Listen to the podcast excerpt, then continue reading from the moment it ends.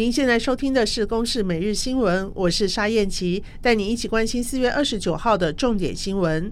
国内疫情昨天新增一万一千三百五十三例的本土病例，也新增了二十八例中重症患者，当中有两例因为重症死亡，两个人都没有接种过新冠疫苗。因应三加四居隔政策和快筛实名制上路，指挥中心宣布，即日起居隔关怀包公费快筛，成人和大学生从五剂减为三剂，国小到高中生提供两剂。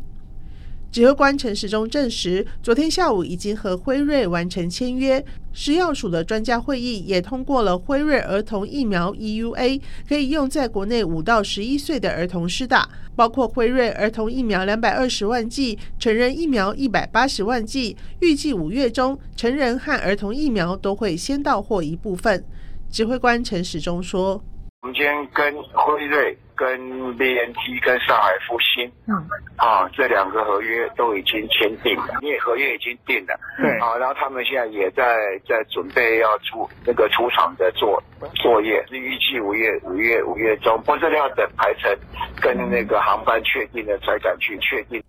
莫德纳二十八号向美国食品药物管理局 FDA 申请六岁以下。六个月以上年龄层儿童的新冠病毒疫苗紧急授权，在美国目前五到十一岁的孩童唯一可以选择的是辉瑞的儿童疫苗。五岁以下约有一千八百万名幼儿没有疫苗可以使用。莫德纳向 FDA 的申请一旦批准通过，将成为五岁以下幼儿可接种的第一款疫苗。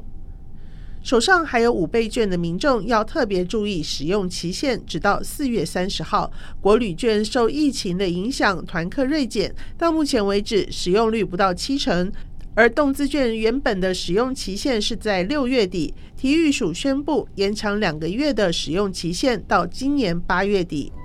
以上由公视新闻制作，谢谢收听。